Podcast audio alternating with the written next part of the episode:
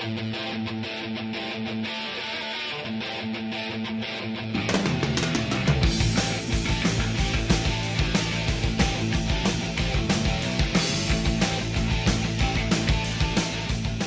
Eu queria começar esse episódio com uma observação, Greg.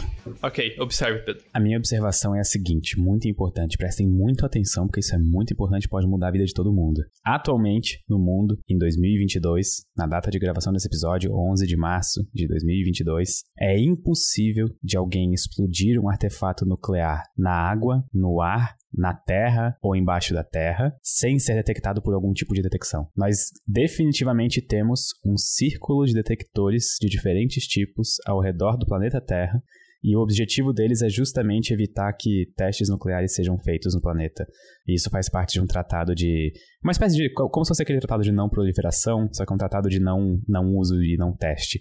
E esses detectores contam com detectores hidroacústicos que ficam embaixo da água. eles conseguem detectar, tipo, desde barcos até terremotos, alguns até explosões ou coisa do tipo. A, a função original deles era detectar sub submarinos inimigos. E eles são muito sensíveis para isso. Muito, muito, muito. Nós também temos detectores sísmicos, que são os que detectam explosões embaixo da Terra. Nós temos detectores é, de infrassom, que ficam na superfície da Terra para detectar na atmosfera explosões.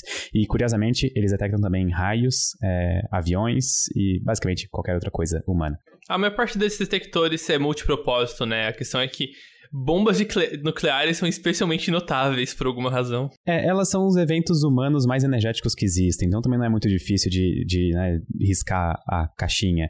Só que mesmo assim, países podem tentar fazer isso em segredo, que vai ser o, episódio, o, o tema grande desse episódio, imagino. E a ideia é justamente mostrar que o mundo em que a gente vive hoje é muito diferente do mundo da década de 70, da década de 80 e de 90, pelo menos nesse sentido. E existia muito mais medo de armas nucleares e armamentos nucleares naquela época do que existe hoje, tirando né, o famoso esse tweet tem data de validade, né?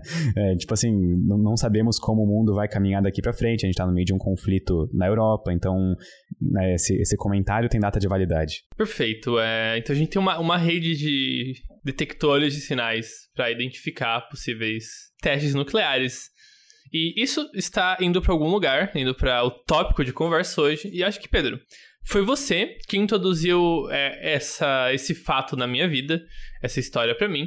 Então acho que você deveria fazer o mesmo aqui no episódio. Explique o que é um misterioso incidente vela. Ok, primeiro eu preciso dizer como que eu descobri, como que eu fiquei sabendo desse teste. Eu tava lendo um livro. É... Nossa, ele tá, ele tá na minha cabeceira, inclusive, só que eu esqueci o nome dele. é, é, é, Cosmic Bullets, lembrei. Cosmic Bullets. É um livro que fala sobre física de partículas de alta energia, principalmente vindas do espaço. E na parte que ele comentava sobre como a gente foi melhorando a nossa detecção desse tipo de partículas ao longo da história, ele cita o, o infame incidente Vela porque o tipo de detecção, ele é praticamente o mesmo, sabe? É, os satélites Vela, que era um conjunto de satélite feito para detectar é, explosões nucleares do, na Terra, ele funcionava pelo governo americano e é, tinha sido botado no ar pelo exército americano. E ele conseguia detectar raios gama, raios X, nêutrons e... Então, a ideia desse satélite era detectar explosões nucleares na Terra. Só que no livro ele tinha comentado como esse satélite também sem querer detectava raios cósmicos, meio que como um erro mesmo. E foi inclusive uma das hipóteses que tentaram utilizar para descreditar o incidente Vela, mas agora eu estou entrando um pouquinho demais na história. Então, basicamente, o que aconteceu foi o seguinte: no dia 22 de setembro de 1979, um desses satélites do conjunto Vela detectou um flash duplo na superfície da Terra, aproximadamente um pouco para o sul, sud, é, sudoeste, não, sudeste da África. Eu, eu, eu acho que é, tem, tem um. Até meio que respondendo um comentário comentário que tem no vídeo desse tema no canal, a gente cita que o teste, o, o flash aconteceu próximo das Ilhas Prince Edwards, que fica ao sul da África do Sul, certo? Uhum. E daí a gente comenta, comenta também um momento que o incidente é conhecido como o flash do sul do Atlântico. E daí alguém comenta que a, as ilhas, na verdade, estão no Oceano Índico, que tá certo. Isso, é correto. Só que o Flash foi do lado do Atlântico, que é, é bem perto da divisa dos dois. Que é bem debaixo da África. Ah, então. Ah, eu, não, é, eu achei que fosse só, tipo. Não, é, é que a ilha mais próxima é a ilha do Príncipe Edwards, mas uh, os Flashes aconteceram onde tecnicamente é o Oceano Atlântico. Interessante. E esse flash duplo, ele é, digamos, a impressão digital de uma explosão nuclear. Ele é tipo, a gente conhece na época, a gente já conhecia muito bem que tipo de eventos causavam aquele tipo de flash é, é, é, de, de, luz, é, necessariamente, e condiz com a detonação de um dispositivo nuclear. Tanto que o meu próprio satélite já tinha detectado mais de 40 eventos similares que eram comprovadamente testes nucleares. Agora, o que ficou realmente estranho nessa história, e que por esse motivo até ficou conhecido como Incidente Vela, é que até hoje nenhuma nação, nenhum grupo, nenhuma pessoa, nenhuma inteligência artificial assumiu o teste. Ninguém falou, foi nós. Aham. Uhum. E eu acho que até é importante dar uma, uma contextualizada na política da época, porque isso Por vai favor. ficar bem importante. Bem, Guerra Fria, Estados Unidos e União Soviética tinham bombas nucleares a rodo naquela época. Acho que a gente estava bem perto do, do pico de bombas nucleares que a humanidade teve. Eu acho que a gente tinha passado um pouquinho dele, é, mas estava tipo tava, no ápice, tava assim, descendo. Tava na... é. Porque no, no começo dos anos 70, fim dos anos 60, teve um esforço de vários políticos para, especialmente depois da crise de Cuba, né, dos mísseis de Cuba, para um desarmamento bélico acontecer. E desarmamento nuclear era uma pauta política extremamente importante. Então, o número de testes nucleares diminuiu, o número de bombas no mundo estava diminuindo, políticos ao redor do mundo estavam se elegendo ou ganhando espaço com a pauta de não proliferação nuclear, inclusive o presidente americano da época, o Carter. E daí, um flash duplo que parece uma bomba nuclear explode no sul da África e ninguém sabe quem foi. Não foi a União Soviética, a União Soviética não precisava. É, primeiro que é longe pra caramba, não tem por que eles irem lá testar essa bomba, né? E segundo, que eles teriam feito isso abertamente, sabe? Não teria sido mesmo com os Estados Unidos. Os Estados Unidos não precisavam esconder de ninguém que eles estavam testando bomba nuclear. E, de novo, é longe pra caramba dos Estados Unidos. E até uma nota só pro pessoal que talvez ache, ah, mas vai que eles estavam tentando se esconder mesmo e foram até lá. Não é como se a União Soviética na época não tivesse um, um track record, uma história e um histórico de detonar artefatos nucleares sobre cidades populadas com civis, por exemplo. É, pra teste mesmo. Não, não neles, mas tipo no céu, por exemplo, ou detonações em órbita e coisa do tipo. Então, não é como se eles fossem muito preocupados em esconder esse tipo de coisa. É, e tá, ela tem um pouco de emoção de força muitas vezes. Então, isso indicava que quem quer que explodiu a bomba não era um dos países que era abertamente nuclear. E bem, é ao sul da África do Sul, perto de uma ilha que na época era controlada pela África do Sul. Isso dá a primeira ideia de quem talvez poderia ter sido uma das hipóteses. Só que, antes disso, é, tem algumas questões de se é de fato uma explosão nuclear. Porque, primeiro, o satélite que detectou o Flash já estava já tava depois da data de aposentar ele. Ele estava dois anos a mais em operação do que planejado inicialmente. Então, tinha algumas questões. Será que realmente era uma explosão nuclear? Além disso, o sinal do flash duplo estava um pouco distorcido do que era esperado de bombas nucleares. O, o, uma comissão dos departamentos de inteligência americana, que inclui CIA e FBI, foi montada para avaliar se era de fato uma explosão nuclear, logo depois que a explosão foi detectada. E um mês depois, a conclusão deles e de boa parte da comunidade científica especializada em bombas nucleares e física nuclear concordava. Foi uma explosão nuclear, alguém explodiu uma bomba debaixo da água no sul do Atlântico, é, no sul da África. Aí. Só que, é, alguns meses depois, uma segunda comissão foi montada e essa foi montada pelo Departamento de Defesa americana. Então, o, os departamentos de inteligência de, def de defesa eram ligeiramente independentes, e o de defesa estava mais associado aos comandos do presidente da época, Jimmy Carter. E essa segunda comissão chegou no resultado oposto, de que na verdade não foi um teste nuclear, foi algum flash duplo estranho e apresentaram uma série de possibilidades de eventos não nucleares para explicar esse incidente. Então você tem dois braços do governo americano que basicamente estão competindo na, na solução deles. Eles estão chegando a soluções opostas. E isso, obviamente, gera tensão dentro do governo, né? Dentro da toda a história aí. Eu até queria apontar que eu vou deixar é, nos comentários do. Nos comentários, não, no, na descrição do episódio a imagem é, comparando um flash duplo de uma bomba nuclear e o flash duplo declarado é, é detectado pelo satélite Vela, que inclusive está no vídeo, mas eu vou deixar para quem estiver ouvindo só o podcast e não, não viu essa imagem ainda.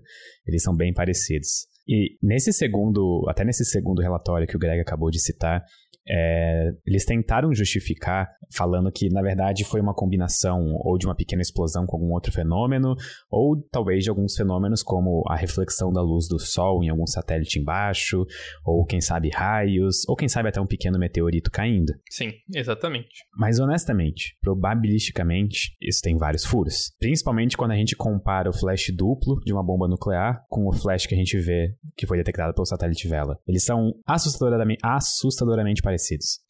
Exatamente. Então, para tentar ser pelo menos um pouco justo no começo as duas conclusões, é, o que que a, a segunda comissão, a que não achou que era uma bomba nuclear, viu para achar que não era uma bomba nuclear? Bem, uma das questões apontada foi que o satélite estava fora da janela de funcionamento. O flash duplo não era exatamente como esperado, e outra coisa que eles reportaram é que nenhum país nas proximidades ou em algum lugar que fizesse sentido reportou um aumento na quantidade de elementos radioativos na atmosfera. É, esses eram os principais pontos que eles achavam que essas coisas teriam sido vistas se fosse uma explosão nuclear.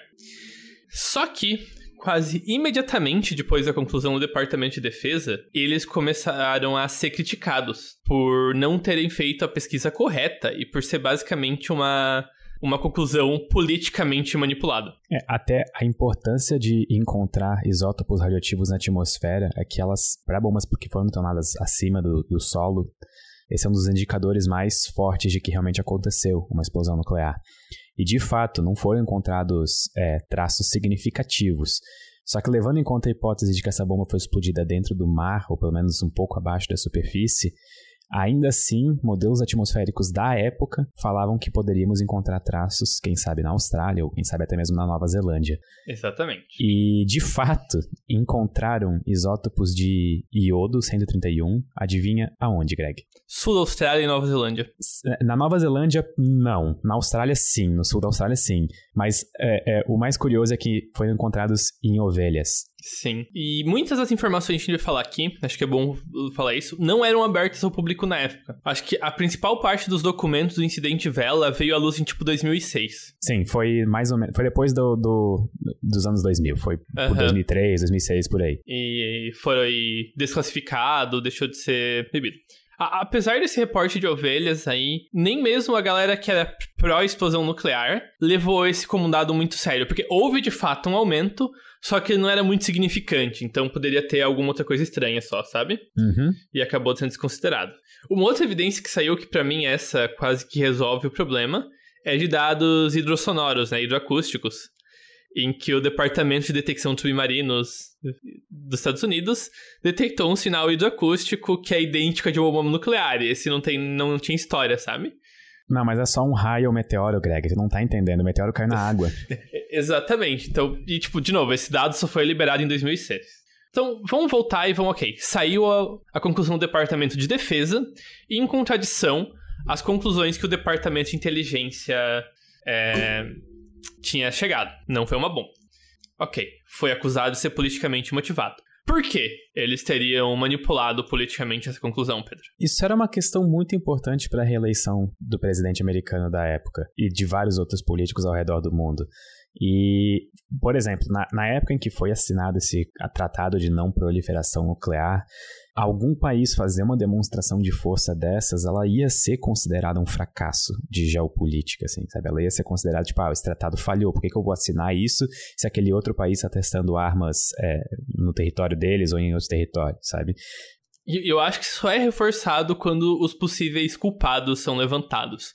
Um desses países era a África do Sul, até pela proximidade geográfica, e o África do Sul estava em guerra naquele momento. E não só estava em guerra, como estava fortemente embargada. A compra de armas estava difícil, porque isso aconteceu durante o apartheid, então existiam várias sanções contra a, o estado da África do Sul para compra de armas. Então ter, a bomba nuclear poderia ser a carta na manga para ou ganhar a guerra ou ter, sabe, a, a alavanca geopolítica e ter uma bomba nuclear contra os seus vizinhos. Só que ter bombas nucleares dessa forma, mais essas de médio e curto alcance, em momentos de tensão política, são as bombas nucleares mais perigosas. Porque, vamos supor que é confirmado que de fato o teste foi pela África do Sul. Daí o país vizinho da África do Sul, pera, eles têm bombas nucleares, então a gente tem que ter também. Eu não vou assinar acordo nenhum. E começa uma reação em cadeia das todos os países em torno dessa tensão política, começarem a querer ter bombas nucleares. Inclusive, essas bombas de mais próximo alcance e médio alcance, que você tem que botar em países vizinhos para acertar, são as principais bombas que são restringidas por acordo anti-proliferação. Porque essas são as bombas que causam mais tensões de proximidade, tensões que podem desembocar em guerra, sabe? Enquanto é, os mísseis balísticos intercontinentais, que você pode guardar, sei lá, do lado da Casa Branca para acertar Moscou, não causam o tipo de tensões políticas que os mísseis que você precisa botar, sei lá, na Turquia para acertar Moscou. Ou em Cuba para acertar, acertar os Estados Unidos. Então, ter confirmado uma explosão nuclear poderia aumentar de novo as tensões da Guerra Fria e girar o relógio do fim do mundo aí novamente. Só que, e isso é uma informação que foi desclassificada depois, o Serviço de Inteligência americano não considerava que a África do Sul tinha tecnologia suficiente para fazer um teste nuclear solo. Então, era improvável que a África do Sul tivesse feito teste por conta própria. E tinha um outro país que talvez poderia ter participado ou feito o teste, em colaboração com a África do Sul. E rufem os tambores. Esse país, até hoje, inclusive eu acho muito curioso, a resposta oficial do país é para se eles têm armas nucleares é sem comentários. Eles nem negam, nem afirmam que eles têm. Isso é quase garantido que eles têm, basicamente, tá? Mas enfim, é, altas desconfianças que tem. E o país em questão é Israel, que é na época e, a África do Sul testar uma bomba nuclear já era um problema para a reeleição de Jimmy Carter e para a diplomacia americana anti-proliferação do mundo todo. Só que Israel ter bombas nucleares era uma, um tabu diplomático sem soluções. Porque Israel era um país muito próximo em relações aos Estados Unidos. E era um aliado muito próximo numa região de extrema tensão política no ponto em que considerar que Israel poderia ter armas nucleares era algo que não era nem feito dentro do serviço de inteligência direito, que era considerado tabu. Era o tipo de conversa que o pessoal não queria ter de tão sério que ficava. Então, esse incidente de ela não ser uma, uma explosão nuclear era extremamente conveniente. Algum comentário adicional, Pedro? Não, tô gostando de onde a gente tá seguindo. É certo. E aqui eu vou entrar numa tangente, porque eu gosto de criar drama. Muito do que a gente vai falar hoje no episódio soa como uma teoria da conspiração. E aqui é necessário lembrar que o termo teoria da conspiração é um termo bastante abrangente.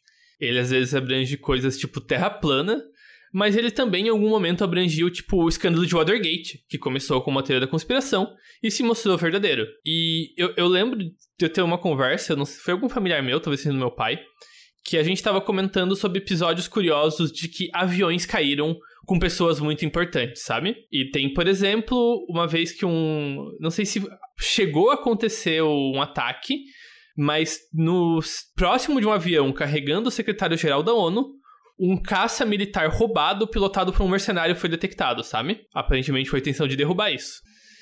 E daí surgiu a questão que aviões caem, isso é um fato do mundo. E eventualmente vão cair, por puro acidente, aviões com pessoas importantes dentro. Só que outras vezes também aconteceram de aviões caírem não por acidente. Então tem muitas coisas da, desse lado mais. Que você não tem como saber. É, realmente. Você não pode consolidar uma resposta em muitas dessas histórias aí. E às vezes acidentes acontecem, às vezes o meteorito passa e brilha duas vezes e sai parecendo uma bomba nuclear. Mas às vezes você tem dados hidrostáticos que indicam que também tem uma explosão debaixo da água, então... É, eu acho importante deixar claro para todo mundo que a principal evidência de que isso foi de fato um teste nuclear não é só o flash duplo e sim a corroboração por diversos outros tipos de detecção, incluindo essa hidroacústica. Só que o que joga de novo um cobertor em cima do tema e que deixa tudo ainda mais nebuloso é o fato de nenhum país ter assumido o teste, sabe? Mesmo com todo o, o, o bafafá que isso gerou na época, nenhum país chegou e falou, fomos nós. Aham, uhum. e ok. Então agora uma, falei, um teste conjunto nuclear entre África do Sul e Israel seria um problema diplomático para o governo americano. Ele seria tanto um problema que dois anos antes do incidente Vela, em 1977, houveram comunicados internos dentro do Serviço de Inteligência americano discutindo o perigo de, uma, de um teste nuclear combinado entre Israel e África do Sul no futuro próximo. E dois anos depois? Dois anos depois, algo estranho aconteceu. Então, isso corrobora que no, o incidente Vela não riu do nada, sabe? Além disso, a África do Sul admitiu no século XX que ele, eles chegaram a ter até quatro ogivas nucleares e que eventualmente foram desmontadas. Então, muitas coisas corroboram para esse ponto de vista de um teste nuclear. E isso do ponto de vista só coisa que a gente tem documentos sobre. Se você for abrir um pouco para evidências mais fracas, como é, relatos pessoais de figuras importantes ou relacionadas, tem ainda mais histórias. É, por exemplo, um, um professor de Israel visitando o MIT, ele teria se gabado para os colegas deles no MIT de ter participado de um teste nuclear, que era bem consistente com o incidente Vela. Uh, além disso, o Leonard Weiss, que era um dos principais críticos, afirmando que sim, era bomba nuclear, apesar das, da conclusão do Departamento de Defesa, teria sido ameaçado pessoalmente e, fal e falaram para ele que se ele continuasse dizendo que o acidente Vela foi um teste nuclear, ele teria a reputação dele destruída. Se você não me engano, o Leonard Weiss escreveu um livro sobre isso. Ele ainda é uma das pessoas que mais uh, investiga isso, enfim. E eu também só queria fazer um ponto retrospectivo. Um dos principais argumentos do segundo relatório é de que os detectores do satélite não funcionavam muito bem porque ele já tinha passado dois anos da sua data de funcionamento previsto, digamos, né? Se eu não me engano, o Hubble, originalmente, foi previsto para a missão durar 5 a 10 anos. Ele chegou nos 30 agora e continua funcionando. Então, assim, isso é um argumento meio fraco. É, se não é um dos argumentos mais fortes. E até os eventos que eles deram como alternativa, todos são muito. Uh, eu vou botar um link pra gente botar junto se alguém quiser ler mais sobre. Todos os eventos alternativos, eles falavam que era um zoológico de possibilidades, até chamavam meio que pra zombar porque eram eventos um mais estranhos que o outro, sabe? Nenhum dos eventos parecia muito agradável aí para gerar as coisas. Ainda mais quando você combina depois com as outras evidências, tipo a hidroacústica, né? Daí não, é, é bem complicado não ser bomba nuclear. Só que daí, isso recai no, de novo na, na questão da, das tensões políticas e nos tabus do que você pode e não pode falar. É, e nenhuma pessoa importante, mesmo que esteja assim, absurdamente provado que foi um teste nuclear e os possíveis culpados sejam de fato culpados, ninguém vai falar isso em voz alta de forma séria, pelo menos pelos próximos 50 anos, sabe? Talvez a gente nunca tenha uma confirmação oficial de que o incidente Vela foi uma detonação nuclear, embora essa seja a conclusão que a gente chega analisando todos os dados. E, inclusive, tem um jornalista israelense, deixa eu achar o nome dele aqui, o Dan Haviv, que ele, ele é um jornalista extremamente importante, ele disse que para ele foi confirmado que o teste Incidente Vela teve participação de Israel, e isso teria sido confirmado por uma fonte jornalística importante dele, né? Um jornalista aí que possivelmente conectado com pessoas importantes do governo de Israel. Eu não sei o quão recente isso foi, mas para esse é o tipo de coisa que talvez por trás dos panos já é conversada, mas, né? Ninguém vai subir num, num painel geral da ONU e comentar, ah, inclusive, o incidente o incidente vela, galera, foi a gente, sabe? E levanta a mão, não vai acontecer. Mas, Greg, posso tentar direcionar a gente para um, um, agora um tópico um pouco mais leve, aproveitando o gancho do incidente vela? Aham. Uhum. Eu, eu, eu acho que você vai levar para um, um tema mais leve do que eu queria comentar em seguida, mas não no geral, mas só um comentário análogo aí. É, o, o tema mais leve é o que aconteceria se todas as bombas nucleares explodissem ao mesmo tempo. Ah, Pedro, não exagera, né? Vamos considerar só um terço, que é o razoável, uma troca de guerra. A maior parte tá guardada ainda. Só as que estão prontas pra explodir. É verdade. ok, é, é. Temos mais uma surpresinha para vocês que estão ouvindo o Sinapse, que acharam que o episódio ia ser leve. Aqui eu acho que é importante fazer um disclaimer que a ideia de coisas nucleares acontecendo foi levantada por causa das tensões políticas na Europa novamente, né? Só que o tema do incidente Vela estava planejado antes disso da gente gravar, tá, gente? É, Por favor. de fato. É, é uma coisa. Inclusive, eu tenho anotado no meu caderninho de notas de ideias de roteiros do Incidente Vela desde mais ou menos 2019, junho de 2019. O universo só ele trabalha na base de coincidências aí curiosas às vezes e macabras em outras. É, eu quero começar então, Pedro. Você gosta de contar histórias, então eu vou te contar uma história antes da gente entrar nesse tema, meio que pra uh, dar uma refrescada aí antes da gente falar de explosões nucleares. Eu até corrigi minha postura aqui, calma aí. Você já leu Frankenstein? Ou ouviu falar do livro Frankenstein? Eu vou ser sincero, nunca li o livro original do Frankenstein. É. Mas você conhece, né? Ah, sim, porque uma vez tinha num gibi da turma da Mônica. certo. Você sabe que esse livro foi escrito sobre condições particularmente curiosas? Quais são essas condições? É, um grupo de pessoas, que a maior parte eram escritores que viraram bem famosos depois, tipo a autora de Frankenstein, a Mary Shelley, e o Lord Byron, eles decidiram passar o verão de 1816 passeando em Genebra. Só que 1816, por uma série de coincidências geológicas, acabou ficando conhecido na Europa como o Ano Sem Verão. É, uma série de erupções vulcânicas nos anos anteriores é, que desembocou numa grande erupção do vulcão Tambora, fez com que as temperaturas médias na Europa, no mundo, abaixassem 0,7 graus. e ainda mais na Europa. E aquele verão, a Europa estava com temperaturas de inverno. Então ninguém estava querendo sair de casa. E os escritores ficaram meio que presos no onde eles estavam de estadia, na cidade de Genebra. E o Lord Byron propôs um concurso de histórias de terror, histórias macabras. Em resposta a esse concurso, a Mary Shelley é, escreveu um livro chamado Frankenstein, que virou um dos clássicos da ficção científica e terror aí da história do mundo. Tudo isso por causa de um vulcão que entrou em. Eu gosto um, disso. Vários vulcões. Exatamente. Inclu ah, inclusive eu tenho uma trilha histórica legal também. Fale. Já visse aquela obra de arte famosíssima chamada O Grito?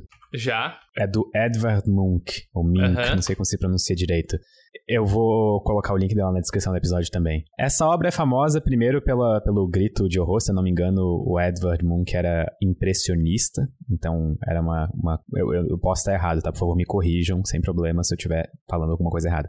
Mas a parte interessante é que o, o céu desse quadro, ele tem uma coloração particularmente avermelhada e alaranjada. E esse quadro, supostamente, foi pintado por volta do ano de 1883 ou um pouco depois.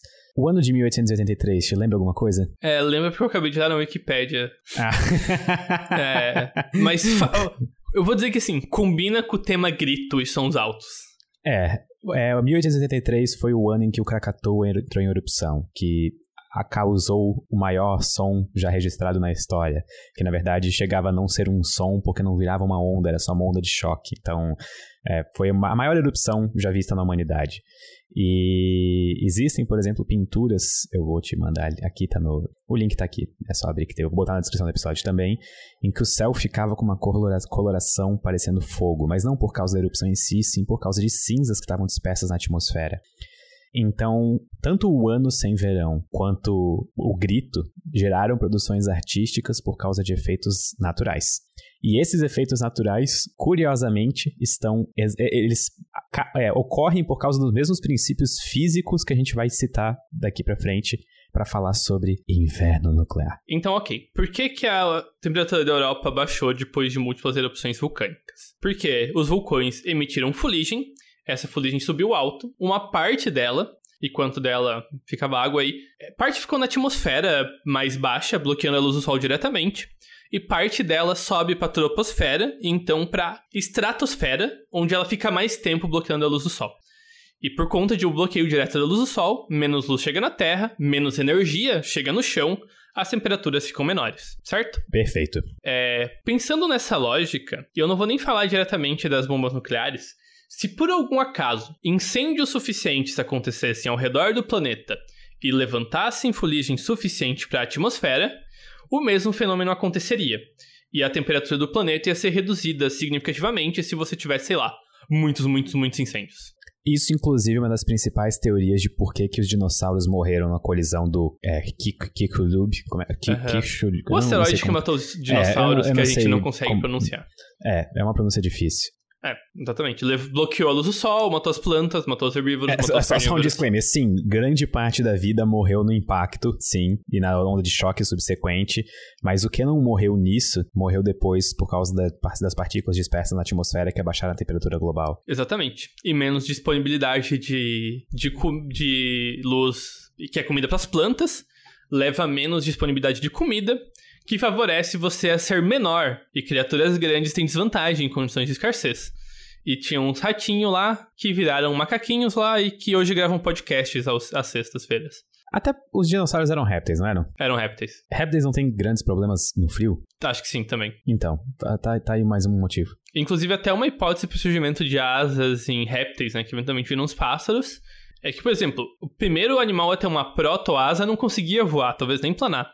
Só que a asa aumentava a área das costas dele e fazia com que fosse melhor para absorver calor do sol, que é uma vantagem para répteis. O primeiro animal a ter asas não voava, mas ele era um excelente carro de Fórmula 1. ok, então se você conseguir jogar suficientemente muita fuligem na atmosfera, você causa uma uma redução drástica na temperatura por um período curto.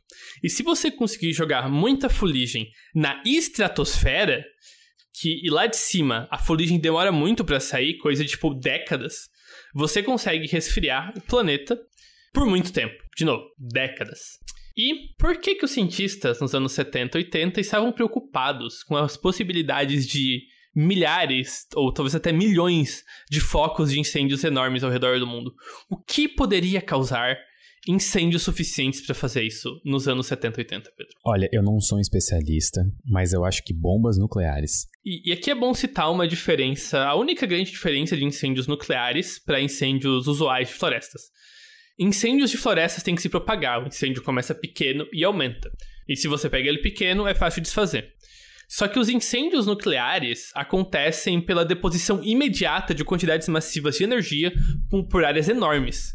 Então, tudo que pega, pode pegar fogo em raios de quilômetros pega fogo de uma só vez.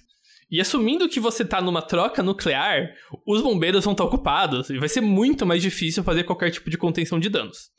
Então, a hipótese do inferno nuclear é o seguinte: uma troca nuclear significante entre as duas potências nucleares da época, Estados Unidos e União Soviética, causaria incêndios suficientes para jogar fuligem na atmosfera, bloquear o Sol quase que completamente por anos e abaixar as temperaturas drasticamente. E agora vamos jogar os jogos das perguntas. Show do milhão nuclear, Pedro qual que seria para um cenário de troca de um terço dos armamentos nucleares no auge da Guerra Fria? Enquanto a temperatura média do planeta seria reduzida? Ó, eu dei uma breve olhada antes de começar a gravar o episódio, e no pico de armas nucleares no mundo, a gente tinha cerca de 80 mil ogivas nucleares, espalhadas pela União Soviética, pelos Estados Unidos e alguns outros países menores, mas expressivamente era Estados Unidos e União Soviética. Para referência, hoje a gente tem 5 mil. Eu acho que 60 mil ogivas nucleares dá para fazer um estrago, assim. Acho que dá, dá. Eu não tô falando nem da destruição, porque, tipo, o primeiro problema de uma troca nuclear completa é que você acabou de devastar todas as centros urbanos do norte do mundo, né? É, basta olhar imagens de Hiroshima antes e depois da explosão de uma bomba nuclear, que foi a primeira, e dá pra ver, tipo, que uma bomba só explodindo cerca de, se não me engano, foi um quilômetro acima do, do marco zero da cidade, nivelou a cidade. Tipo assim, simplesmente nivelou. E, e qual bomba hoje dos mísseis intercontinentais tem, tipo, 50 vezes mais energia? Então a gente primeiro destrói toda a infraestrutura. Uhum. Só na explosão a gente já mata gente pra caramba. E depois a gente ainda tem que lidar com fogo. É. E o fogo que bota fuligem na atmosfera, que vai reduzir a temperatura do planeta em. Ó, pelo menos uns 6 graus Celsius. Quase, muito bom. Pedro tirou 9, é 7 graus Celsius, a estima, primeira estimativa. E isso é a temperatura média. Os oceanos, especialmente, vão ser afetados menos, enquanto os locais longe de oceanos, os centros dos continentes, vão ser afetados mais. Se acontecesse uma troca nuclear que depositasse, isso vai ser importante depois, a maior parte da fuligem na estratosfera, a temperatura da Europa continental, da Rússia e do meio dos Estados Unidos abaixaria, em média, menos de 20 graus por ano, por, pelos próximos 5 para 10 anos. Isso incluiria verões com temperaturas negativas. É, e se eu não me engano, é justamente na parte continental da maior parte dos continentes onde a agricultura é feita. Exatamente. Isso basicamente devastaria a agricultura como conhecemos. Então, não só, basicamente, os digamos, as cidades e os centros urbanos da civilização moderna seriam aniquilados, a fonte de alimento iria junto e seria, obviamente, se tornaria impossível reconstruir qualquer coisa que pareceria uma cidade moderna.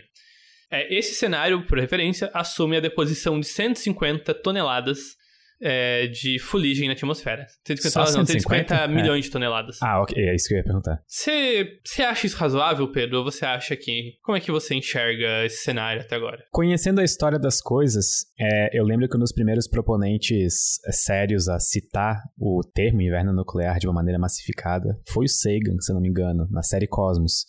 E eu lembro que ele recebeu uma grande parcela de críticas pela ideia.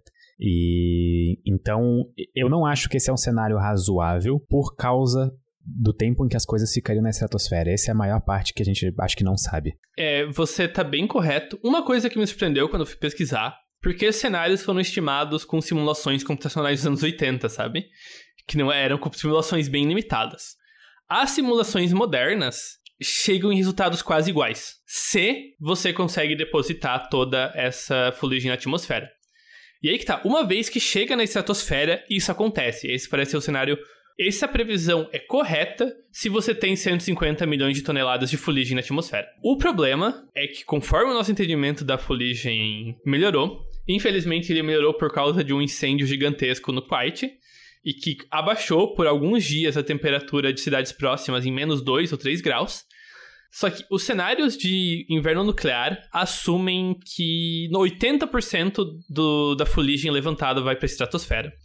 O número mais realista que a gente acabou concluindo, na verdade, indica que apenas 20% acaba ficando lá por um tempo significante. Inclusive, sabe qual é um dos principais mecanismos de remoção dessas coisas da atmosfera? Da atmosfera é chuva, né? Exato. E, da e daí que vem o termo uhum. chuva negra. Aham, uhum, exatamente. E é, na estratosfera é, é, quebra química, por isso que demora bem mais. Estratosfera é, tipo, muito, muito alto na atmosfera. E as correntes de, de vento, elas não são é, eu, eu acho que, não sei se estou certo nisso, mas acho que elas não são convectivas. Eu acho que as correntes de vento lá mudam e conseguem, tipo, deixar as coisas suspensas, tipo, ad infinitum. Sim, exatamente. Fica muito tempo lá. Perfeito. Infelizmente, a gente não tem um, um modelo moderno para uma troca nuclear completa, para ver como seriam os efeitos de um possível inverno nuclear. Mas a gente tem para uma troca nuclear menor. Outro cenário que ficou mais preocupante depois do fim da Guerra Fria foi uma troca nuclear entre potências menores, tipo Índia e Paquistão. É, usando a, a, lógica desse modelo em que quase tudo vai para a atmosfera, o impacto disso seria uma redução de menos 2 graus na temperatura mundial, que teria um impacto bem drástico, especialmente na agricultura, só que não seria o fim do mundo, tipo inverno nuclear.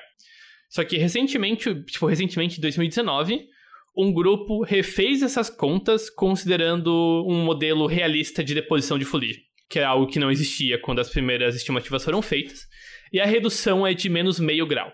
E é algo, e, sabe, isso não é nada, isso é significante, isso é muito louco, isso é uma troca pequena.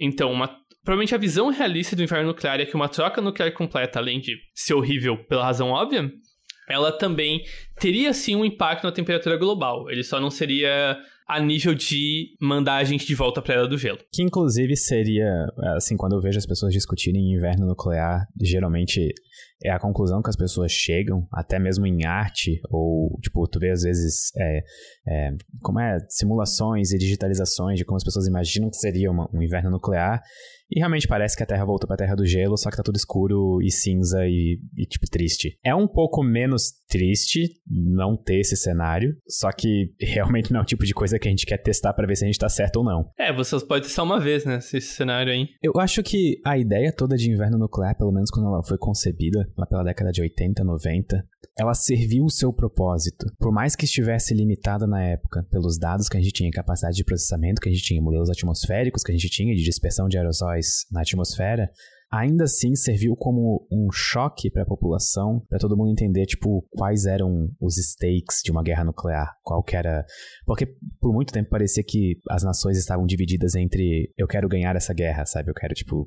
E os, a população parecia meio que, de certa forma, apoiar isso. E a, acho que serviu como um ótimo choque para as pessoas pensarem que, tipo, ok, pera, se isso acontecer, não são só eles que perdem, nós também perdemos. Sim, com certeza. E uma coisa que, de novo, me deixou positivamente impressionado é que quando eu fui investigar mais a fundo toda essa história de inverno nuclear, as previsões originais são melhores do que. Sabe, não é tão exagerado assim.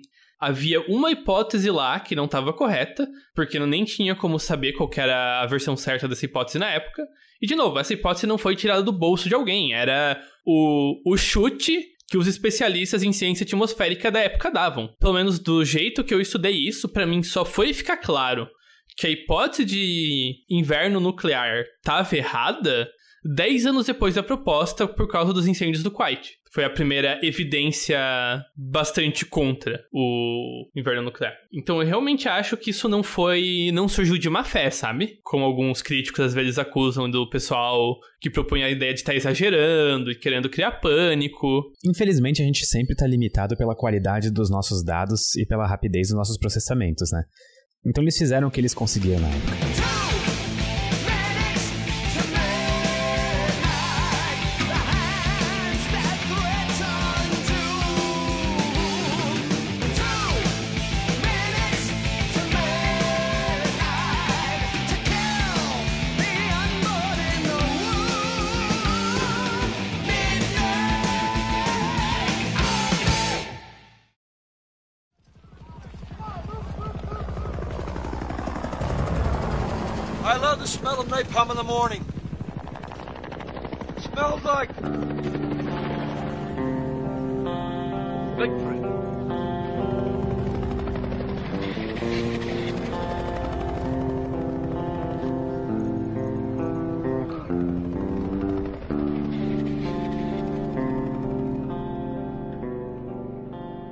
Certo, Pedro. Nessa reta final do episódio, eu acho que a gente pode dar uma relaxada na situação e parar de, parar de falar de apocalipse. Então, mudar um pouco o tema. É, você tem alguma história legal que aconteceu com você recentemente? Alguma boa notícia? Algum algo que deu mais certo que o esperado? Algo que queira comentar aí? Eu continuo positivamente impressionado com o desempenho dos vídeos de um minuto do Ciência Todo Dia. Inclusive, eu tenho a notícia de que o primeiro Shorts do Ciência Todo Dia, o primeiro, quer dizer, o primeiro não, o primeiro cronológico, o primeiro vídeo em si, atingiu a marca de um milhão de visualizações. E isso é muita coisa. É, tipo, é, é, é muita coisa. Eu fico impressionado com isso. Então, tô feliz. Eu tô acompanhando bastante aí sua carreira no mundo do TikTok e do Shorts e estou positivamente impressionado e interessado. E também, é, a gente faz tempo que não faz uma dica cultural, uhum, né? Pode ser lançou a quarta temporada de Drive to Survive na Netflix. Para quem quer entrar no mundo da Fórmula 1 e começar a se deliciar com todos os dramas que acontecem dentro e fora das pistas, essa série tá fantástica. É muito bom. Eu recentemente não tenho consumido muita cultura. O que eu vi, eu acho que é o que todo mundo viu aí do mundo dos animes, que é o Demon Slayer temporada 2 aí. Ah, mas Greg, tu tem uma notícia legal para contar. É, se você está ouvindo esse episódio, se você ouviu no lançamento, nesse momento, Greg de Souza do futuro está passando nervoso em frente a uma banca da defesa do mestrado. E se tudo der certo, daqui a mais ou menos uma hora, nós poderemos chamar o Greg de Mestre Greg, seja no RPG ou na vida. É, demora um pouco mais que isso por burocracias, mas logo, logo, futuro próximo. como, como, que é a sensação? Uh, cara, é a mesma que eu tive quando eu passei no mestrado. Foi, principalmente quando eu estudei para passar na prova de mestrado, que é muito mais de consolidação de experiências que eu tive do que necessariamente ser um ponto final, sabe? Uhum. É, relendo, relendo, reescrevendo e macerando a minha tese, eu, eu saio com a sensação que eu de fato sei o que está escrito nela, sabe? Que eu tenho um domínio dessa área que é não trivial até mesmo na população de físicos. Claramente, tipo, eu botei o pé em uma área mais aprofundado, em uma coisa bem específica, que é o caminho para virar pesquisador aí. Uh, eu também tive uma experiência não tão boa que, num passado pré-Covid, Pedro, eu nunca ficava nervoso falando de público ou apresentando coisas. Muito pelo contrário, eu era extremamente confiante, eu era extremamente confortável com estar em público. Quando eu fui fazer um, um, uma pré-defesa, que é uma coisa que tem no, no mestrado do Unicamp de Física, que eu basicamente apresento uma versão preliminar da minha defesa, é... Eu fiquei nervoso pela primeira vez numa apresentação. Mas nervoso nível não vou conseguir? Ou foi um nervosismo que consegui Não, se, foi assim, durante. Um... Me atrapalhou na apresentação. E eu tive que... E o problema é o seguinte. Como eu nunca tinha tido essa experiência antes, eu não sabia como lidar. O pior é quando isso vira uma insegurança depois. Eu nunca me esqueço de um dia que tu estava presente, inclusive, que eu dei uma palestra na UFSC e eu tive uma crise de ansiedade ao vivo, no meio da palestra, assim. O pior não foi durante, tá? Foi uma situação meio ruim, mas tá, eu consegui terminar a palestra, acho que ninguém percebeu muito bem, só eu que tava, tipo, em pânico dentro de mim.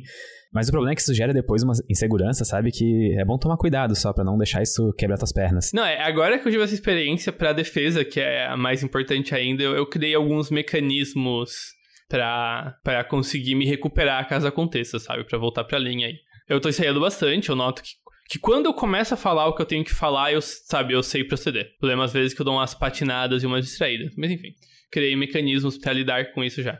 Eu, eu acho que o principal problema não foi ter ficado nervoso, foi o fato que foi a primeira vez que eu fiquei. Então eu não tinha parâmetro, eu não sabia o que tava acontecendo direito, eu tava meio confuso no nervosismo, sabe? E querendo ou não, é uma situação em que tu tá vulnerável, né? Tipo, tu tá, tu tá explicando algo para pessoas que querem entender aquela coisa, estão, tipo, avaliando o que você está falando.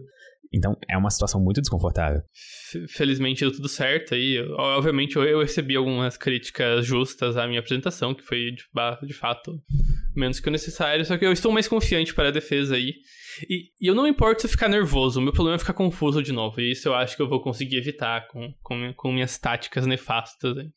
Olha, pelo tanto que eu vejo que tu tá se dedicando para essa apresentação, eu acho que vai dar tudo certo. Ah, com certeza. E eu fico de verdade muito feliz por ti, porque tu atingiu um ponto, como tu acabaste de falar, em que tu verdadeiramente é um expert em uma área específica e que o teu conhecimento supera, tipo, da maior parte da população, até mesmo de físicos naquela área, sabe?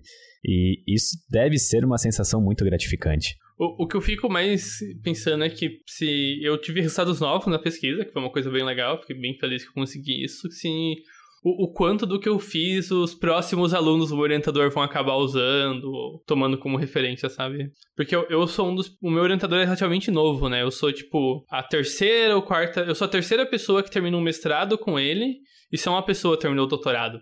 Então, muito do trabalho dele não tá bem escrito, e por isso é importante que a, as minhas teses e as teses de outras pessoas que já fizeram com ele tem um elemento didático até para manter o conhecimento do laboratório de fácil acesso, né? Então tem esse lado aí que foi bem interessante de escrever a tese. Até o quanto que, por exemplo, escrever roteiros para o Ciência Todo Dia esse tempo todo e participar do Sinapse, o quanto que isso te ajuda para escrever a tese ou ajudou? Alguma coisa ou são tipos muito diferentes de escrita? Eu acho que eu eu não na forma realmente é muito diferente, mas eu acho que o hábito de escrever me ajudou a manter uma rotina de escrita bem mais saudável que seria de outra forma, sabe? Por conta de eu ter experiência escrevendo roteiros e às vezes até vídeos maiores, ou até mesmo o curso de física básica, eu, eu, eu sei notar quando a minha escrita tá rendendo e quando eu tô escrevendo algo que vai ficar um lixo, eu vou ter que apagar no dia seguinte igual, sabe? Uhum. Isso foi muito importante quando eu tava escrevendo a tese para eu saber não forçar a barra. Ainda mais que era escrita acadêmica, que era super técnica, e quando eu notava que a minha escrita tava virando enrolação, e eu tava cometendo erros horríveis e que eu, na real, não tava adiantando a minha tese, mas sim criando problemas pro Greg do futuro resolver e tomando mais tempo do que precisava, eu conseguia dar um passo para trás e descansar no canto e voltar no dia seguinte, sabe? E olha, isso é uma coisa que eu vejo muitas pessoas fazerem erradas, principalmente as pessoas que não têm tanta manha com escrita, que é tentar sentar e escrever oito horas por dia, uhum. como se fosse um trabalho de ficar sentado no escritório escrevendo, sabe? Uma coisa assim. Só que principalmente quando envolve coisas novas ou criatividade, não é assim que funciona. Eu, eu lembro que o, tem algum Twitter do Neil Gaiman falando que ele escreveu Caroline, acho que é o Caroline o filme. Ele escreveu um parágrafo por noite. E não foi. É, esse tweet não foi logo depois de alguma escritora comentar no Twitter que. Eu, eu lembro de uma treta, eu acho, que alguma escritora profissional, tipo, alguém que tem uma cacetada de livros publicados, escreveu, tipo, ah, é, pra quem acha que ser escritor profissional tem que escrever. Não, ela, ela falou algo tipo assim, ah, meu, nos últimos dias eu tô escrevendo três horas por dia e o resto eu tô, sei lá, lendo ou coisa do tipo. E alguém comentou embaixo, tipo, nossa, como é que você pode se chamar de escritora profissional assim? E aí, se eu não me engano, ele respondeu esse tweet com isso. Sim. Se eu, eu não me engano. É, eu escrevi Caroline uma por noite, exatamente. É, isso é muito real. Às vezes faz mais sentido quando você faz algo criativo é conseguir fazer menos, mas bem feito, sabe? Até porque a, a, qualidade marca muito mais que a quantidade, sabe? Sim, trabalho criativo, sim, totalmente. Eu entendo que, tipo, isso não é a norma para qualquer tipo de ocupação, sabe? Existem ocupações em que a pessoa vai ter que estar tá ali 100% todo dia. Por exemplo, imagino que um médico. E, e nem para escritores, né? O Stephen King aparentemente consegue sentar e escrever um livro no fim de semana, tá ligado? É, é, existem é, ele é um claro outlier. Cada um tem que achar como funciona para si mesmo escrever. Desde que eu comecei a fazer academia, eu percebi padrões. E, por exemplo, um padrão que eu percebo. Depois de uma semana muito puxada de treino, se eu não descanso absolutamente tudo que eu posso descansar no fim de semana, eu começo a semana, eu não, eu não rindo tanto no treino físico, sabe? Meu corpo, meu corpo ainda tá cansado, ele não vai fazer tudo o que ele tem que fazer. E da mesma forma, se eu passo uma semana muito intensa de trabalho, tipo, mental, escrevendo roteiros, gravando e fazendo tudo que eu preciso fazer, na outra semana eu não vou render o que eu precisava fazer, porque eu ainda vou estar tá cansado, meu cérebro ainda vai estar tá funcionando naquele modo meio vicioso, sabe? Meio automático. É, acho que, acho que para trabalho de longo prazo, isso foi algo que realmente foi o mestrado que me ajudou bastante a entender você precisa encontrar o seu jeito de fazer rotina, sabe? Agora que tá, o mundo está mais home office, até quando eu já tava fazendo mestrado presencialmente ainda, eu tive um período da minha vida em que eu decidi. Eu tava marcando o que eu tava fazendo todo minuto da minha vida, sabe? Eu acompanhei por três meses tudo que eu fazia o tempo todo. E eu cheguei à conclusão de que, mesmo que eu trabalhasse se eu, ou oito horas num dia ou seis horas num dia, no fim da história eu tinha feito esforço sério, concentrado, de 4 a 6 horas, sabe? Uhum. É por isso que dizem que vale mais a pena ser constante do que ser um gênio. Porque uma pessoa genial, por exemplo, tudo bem, ela vai ter produções magníficas e brilhantes mas ela corre aquele risco nojento de fazer uma produção brilhante e queimar. E, e, tipo, nunca mais conseguir fazer aquilo de novo por não ter, tipo, uma metodologia muito clara, não ter, tipo, um jeito de fazer aquilo muito claro. A constância ganha no longo prazo, claramente. É, exatamente. E, enfim, é isso aí. Fico muito feliz por você, Greg. De É, verdade. es- Espero que na próxima gravação eu já, já tenha defendido aí. Verei E eu já posso te chamar de Mestre Greg na gravação. É. Então, gente, acho que esse episódio ficou longuinho, perfeito aí. Aproveitem. Dicas culturais, conversas aleatórias e bombas nucleares. Melhor, como, como deveria ser um episódio do Synapse. 1797 barras, inclusive, porque eu não consegui configurar o, o aplicativo pra contar em tempo ainda. Ele tá contando em Tá barras. dando uma hora mas- certinho agora aqui no meu. Perfeito. Então, acho que a moral da história é o seguinte: lembrando a genialidade de Frankenstein, da Mary Shelley, se você quer ser um bom artista, esteja perto de vulcões. Muito obrigado. Muito obrigado. E até a próxima.